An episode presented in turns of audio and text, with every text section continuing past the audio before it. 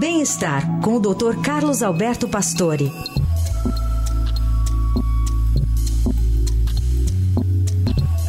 Que fala hoje sobre os diferentes tipos de colesterol. Bom dia, doutor.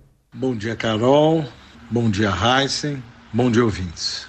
O tal do colesterol bom, o HDL, não tem sido tão protetor como sempre imaginávamos. O colesterol sanguíneo tem várias frações, mas as mais conhecidas são o LDL, chamado colesterol ruim, e o HDL, o colesterol chamado bom.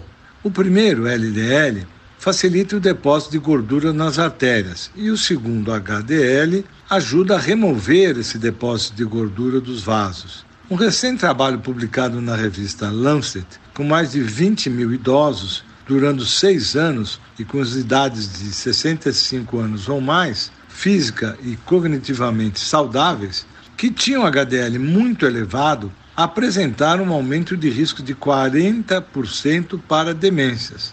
O HDL, que é essa lipoproteína de alta intensidade, ajuda a remover a gordura das artérias mas os pesquisadores notaram que, em nível muito alto, a estrutura do HDL se modifica e pode prejudicar a saúde de várias maneiras. Ainda não há explicação clara de como o HDL muito elevado pode aumentar o risco de demência. Outros estudos serão necessários para entendermos essas formas de atuação. Doutor Pastore volta na segunda-feira, que é o Jornal Eldorado.